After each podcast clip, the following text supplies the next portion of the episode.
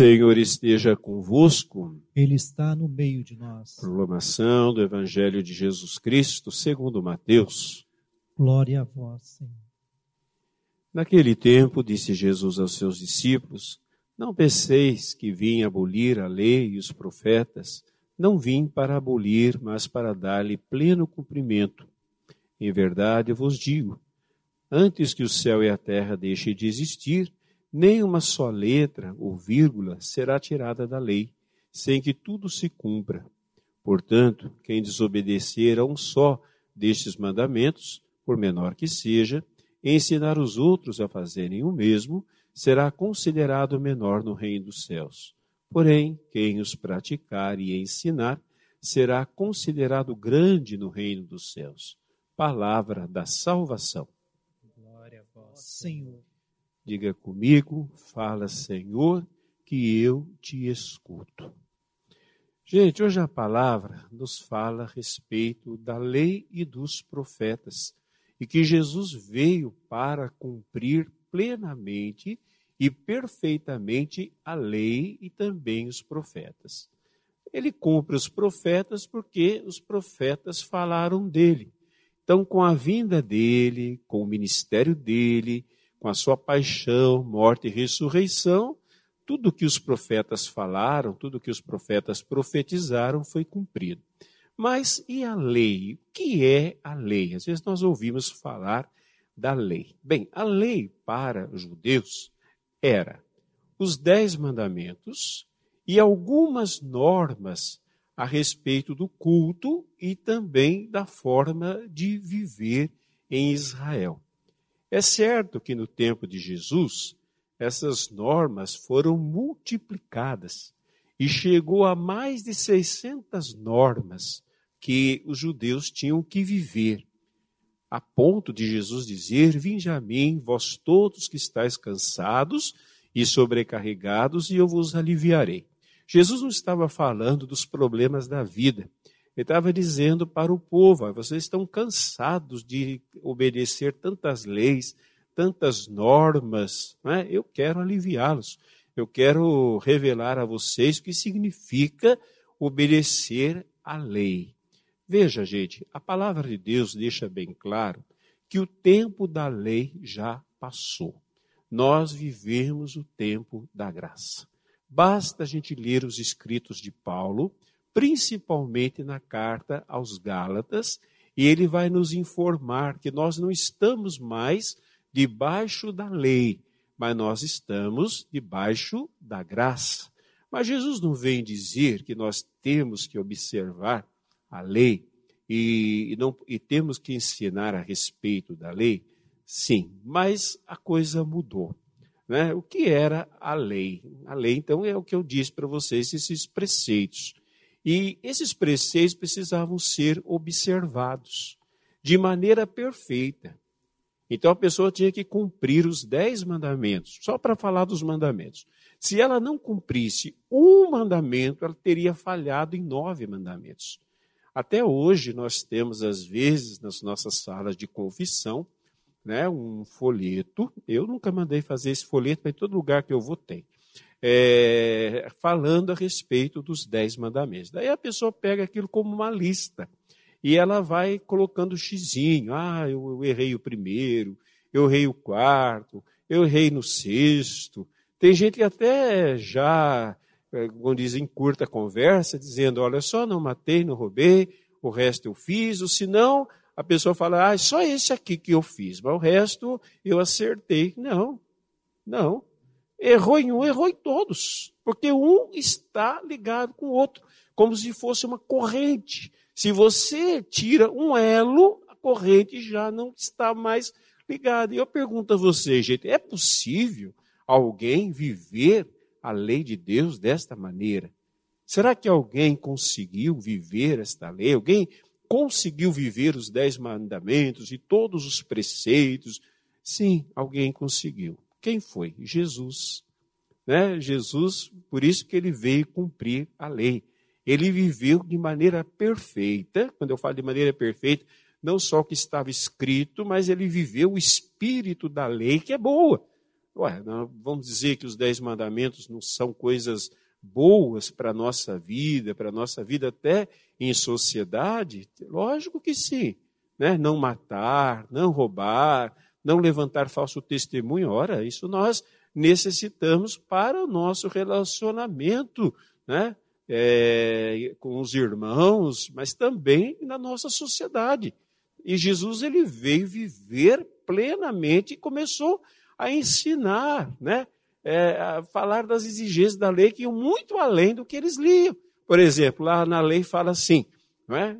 pelo menos da forma como nós temos hoje, que não se deve cobiçar a mulher do próximo, né? o homem da próxima. Podemos aumentar um pouquinho. Tá. Mas para Jesus, o desejar já era cobiçar. Ficou pior ainda. Se já não era possível viver do jeito que estava, com as exigências de Jesus ficou pior. Não é? Então todo mundo se sente culpado, não conseguimos viver esta lei. Ora, gente, mas nós estamos debaixo da graça. Então, a lei, ela serve para jogar na nossa cara que nós somos pecadores. Quando nós nos colocamos diante dos dez mandamentos, não é para dizer que nós vivemos, que geralmente nós falhamos em um outro, às vezes em todos, mas se falhamos em um, já falhamos em todos. Então a lei vem lembrar uma coisa muito desagradável. Eu sou pecador. Mas Cristo vem nos lembrar de algo extremamente agradável, que eu sendo pecador, ele viveu a lei por mim e foi muito além né, daquela letra, viveu plenamente o amor a Deus e o amor ao próximo, dando a sua vida, para quê? Para me perdoar, para me justificar, eu que não sou capaz de viver a lei do Senhor.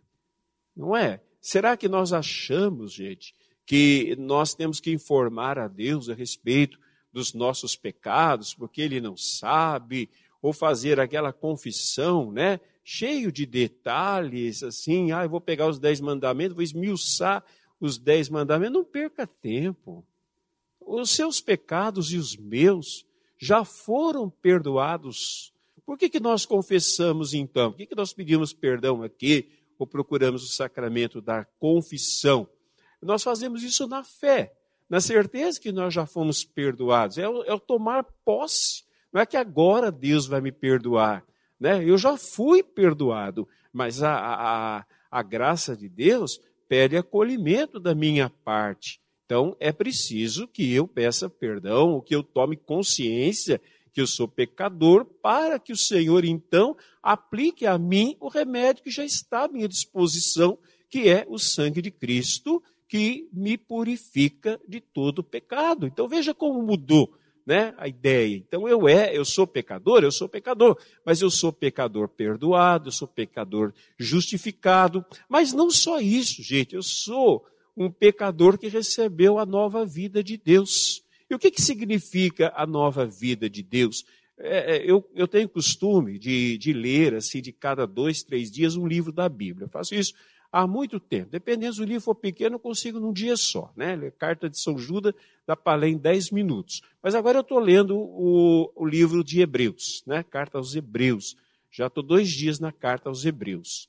Eu vou orando no Espírito e vou lendo. E, e eu vejo que Deus vai trazendo a revelação. Gente, que coisa linda que é a carta aos Hebreus que fala do ministério de Cristo, que entra no santuário celeste e de uma vez por todas se oferece, diz lá, por um Espírito eterno, se oferece ao Pai. Para quê? Para que eu seja perdoado dos meus pecados. Está lá na carta aos Hebreus.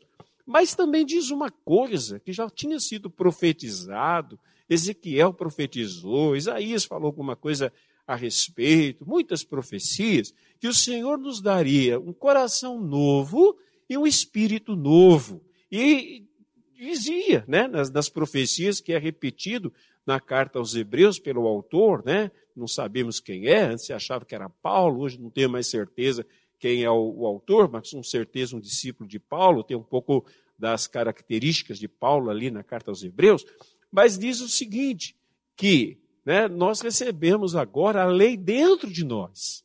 Já não é mais um esforço, já não é mais uma tentativa de vivência, mas agora é força. É força do Espírito em mim. Eu sou capaz, e Jesus facilitou as coisas, né? Também dizer que a lei toda se resume no amor a Deus e ao próximo. Então eu sou capaz de amar a Deus e amar o próximo no Espírito, na força de Deus, e não mais no meu esforço. Então a lei foi gravada, por isso que Jesus disse: Eu vim trazer a perfeição da lei, que antes não era possível viver, ainda não é.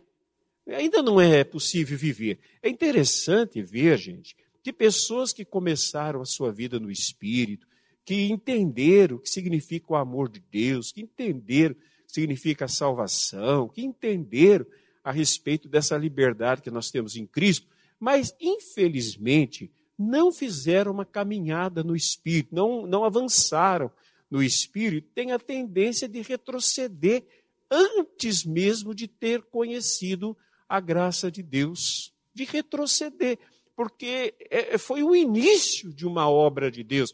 Mas a obra de Deus, gente, ela é continuada. É exatamente como diz lá, né? Deus fez o mundo em sete dias, né? Em seis dias, no sétimo descansou. Então, esta obra de Deus, ela vai acontecendo na nossa vida. Só que se nós interrompemos o processo, o que, que acontece? A coisa não vai e nós retornamos. Então, hoje nós vemos muita gente que antes tinha uma liberdade no espírito, começou a aprender as coisas do espírito, ficou leve, mas que depois achou que aquilo não fosse suficiente. Eu tenho que mostrar serviço a Deus, eu tenho que pagar os meus pecados, eu tenho que fazer. Aí é, é, evoluiu, eu vou chamar assim, para o misticismo. Né? Saiu da espiritualidade e voltou para o misticismo. Então, aí a necessidade de correr atrás de coisas antigas, a necessidade de ficar procurando orações complicadas, a necessidade, às vezes, do, de, de, do culto pelo culto, a necessidade de coisas externas, todo tipo de coisas externas para agradar a Deus. Ora, isso aí é um retrocesso. É exatamente o que muitos cristãos fizeram. E é por isso que Paulo escreveu a carta aos Gálatas, e num determinado momento ele diz assim: Muitos começaram no espírito, mas terminaram na carne. Eu falo, oh, insensatos Gálatas, quem foi que fascinou vocês? Quem foi que hipnotizou vocês? Eu anunciei a vocês o, o, evangelho da graça, da liberdade em Cristo, mas vocês se prenderam de novo a certos rituais judaicos, vocês se prenderam de novo à necessidade da circuncisão, né, para os homens. Vocês se prenderam de novo, isso pode, isso não pode, aquilo é, aquilo não é. Vocês retrocederam. Vocês retrocederam. Na carta aos Hebreus vai dizer: o cão voltou vômito. Ora, gente, o que, que é isso? É quando nós retrocedemos. Eu sei que tem gente que está fazendo a caminhada agora, né? a palavra está tocando. Estão fazendo uma caminhada, e a caminhada é vagarosa, sabe? Eu tenho procurado aprender das coisas do Espírito, mas olha, já vai para muitos e muitos anos. Eu sei que eu estou muito longe ainda, mas estou tentando aprender, querendo aprender. Ler a palavra agora com outros olhos, não mais para me informar, mas para que a palavra me transforme. Você pode fazer o mesmo. Para quê? Para eu encontrar liberdade no espírito. A gente parece que não sabe ser livre, a gente tem que se prender a alguma coisa, a gente tem que inventar. Por quê? Porque isso é a obra da carne. O que é a obra da carne? A obra da carne é tentar agradar a Deus pelas nossas próprias forças. Quem o único que agradou a Deus foi, foi Cristo, o único. Ele agradou porque ele viveu plenamente a lei, mas ele agradou também porque ele deu a vida para nos perdoar. E aí, gente, tudo muda. A lei não existe mais. Quer dizer, eu não tenho mais que fazer as coisas. Sim, eu vou dar só um exemplo para vocês de uma lei do Antigo Testamento que nós temos ainda hoje. É a lei do dízimo. Né? A lei do dízimo ela aparece lá no livro do Levítico e ela vai caminhando até chegar no livro de Malaquias. O livro de Malaquias é o último livro da lei, é o único, o, melhor, o, único, o último livro do Antigo Testamento. Né? E num determinado momento, no capítulo 3, Malaquias vai, é, Malaquias vai dizer assim, que é, pagai o dízimo integralmente ao tesouro do templo E depois ele põe uma ameaça. Ele fala assim: pagai o dízimo. Se vocês não pagarem o dízimo, vocês vão ver. O gafanhoto vai eh, devorar vocês. Gafanhoto, porque eles viviam num, numa sociedade é, rural, né? Então o maior medo era uma plaga de gafanhotos. Hoje alguns traduzem por espírito, traduzem por espírito devorador. Quer dizer, se vocês não fizerem isso, vai vir uma desgraça na vida de vocês. E quantas pessoas que pagam o seu dízimo, mas pagam por obrigação ou por medo do castigo. Se eu não pagar meu dízimo, minha vida econômica não dá certo. Se eu não pagar meu dízimo, é, Deus vai retirar o que eu tenho. Se eu não pagar meu dízimo, as coisas não vão dar certo. Não perca tempo. Porque Jesus disse assim: o sol faz, o sol nasce sobre justos e injustos. Quer dizer que Deus depende do meu dízimo para me abençoar? Não. Mas o dízimo então não tem mais valor? Tem, mas não mais o valor da lei, mas o valor da graça. Gente, amanhã nós vamos celebrar a, a, a Eucaristia, né? Santíssimo Corpo e Sangue do Senhor. Tá.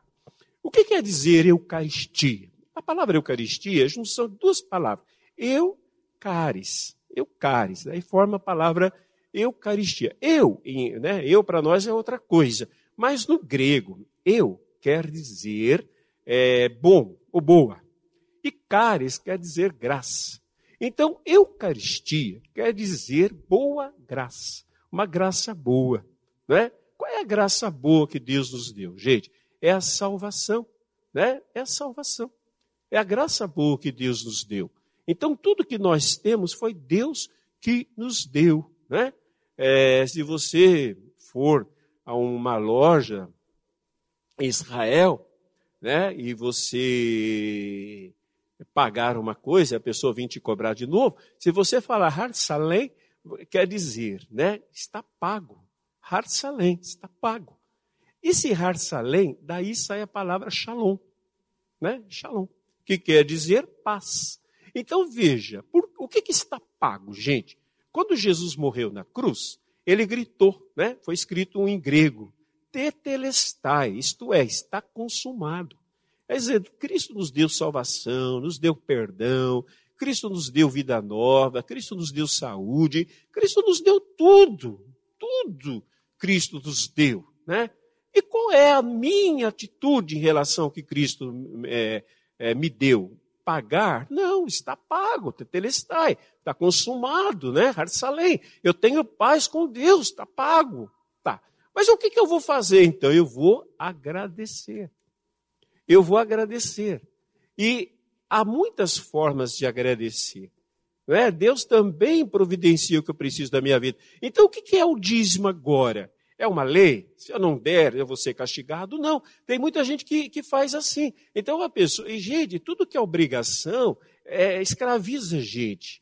Tudo que é obrigação perturba a gente. Eu me lembro uma vez que uma, um rapaz veio me procurar e ele falou assim: que ele não sabia se ele que, é, que ele não queria dar 10% do dízimo.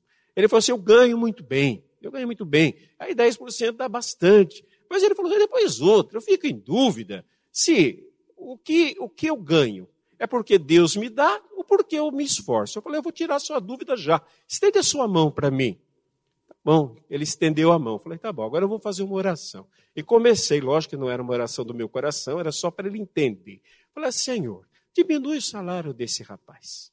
Ele está reclamando que vai pagar um alto dízimo. Então diminua o salário dele, também tira todas as forças que ele tem, tira a sua saúde. Ele falou, credo, padre, para com isso. Eu falei, você entendeu? Você entendeu agora? O quanto você deveria ser grato por tudo que você tem? Você entendeu agora que se Deus te tirar a força não tem mais força para trabalhar, não tem, se Deus te tirar a saúde, você entendeu? Entendi. Falei, a minha oração não foi de coração, não desejei isso, e Deus também entendeu que era só um recurso didático para fazer você entender que agora as coisas vêm por gratidão. Eu dou meu dízimo, devo deixar de dar. Ainda está no Novo Testamento também a questão do dízimo, da partilha, nós encontramos isso na vida dos primeiros cristãos, né? eu não deixo de orar, eu não deixo de, de, de, frequentar né, a igreja, também na carta dos Hebreus fala, alguns têm o costume de não frequentar a congregação, mas eu não faço mais por lei, por obrigação, por medo de castigo, porque eu tenho que fazer tudo direitinho. Não, eu faço agora por gratidão. Eucaristia.